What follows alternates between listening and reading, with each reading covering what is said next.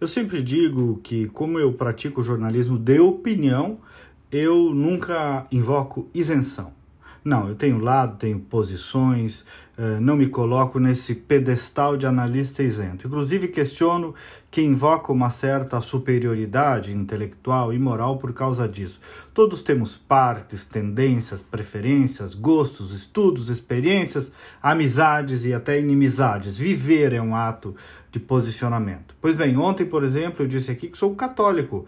Fiz um comentário como católico, honesta e abertamente. Hoje, e por isso que eu trago esta introdução, eu falo aqui como pai.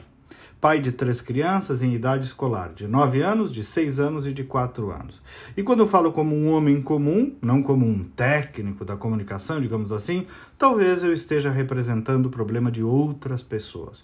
O que acontece para quem é pai de crianças em idade escolar e para as próprias crianças? É muito difícil, eu nem falo da gestão familiar, porque isso é absolutamente difícil, especialmente para as famílias carentes. Mas hoje eu quero falar até mesmo da experiência das crianças diante desse vai e vem de decisões. Um pouco antes da semana de início das aulas, algumas escolas anunciaram três semanas de aula presencial e três semanas de aula online.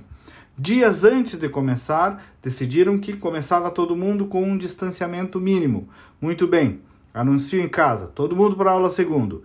Dias depois, todo mundo sem aula de novo. Nova decisão. Depois, só os de ensino infantil e de primeiro e segundo ano. Daí os dois pequenos, no meu caso aqui, iam para a escola e a maior ficava em casa chorando, protestando, invocada com essa restrição que só recaía sobre ela. Por quê? E aí explica.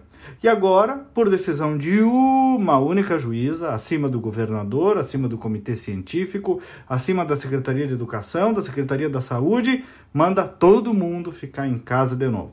Aí acordei ontem, eu e minha mulher tentando explicar a nova decisão e a loucura que virou esse mundão. Três crianças trancadas dentro de um apartamento por mais sei lá quantos dias.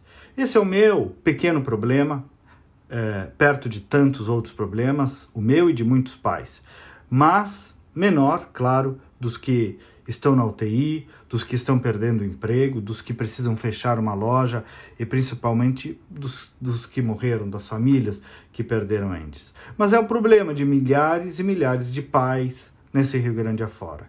Crianças em idade escolar sendo isoladas em casas, presas, trancadas em casas.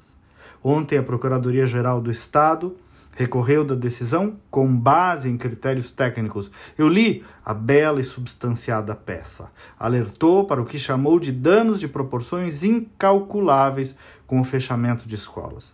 Explicou que todas as escolas já adotaram protocolos e que os prejuízos no desenvolvimento das crianças são incalculáveis. Vamos aguardar a decisão do recurso. Bom dia e até amanhã.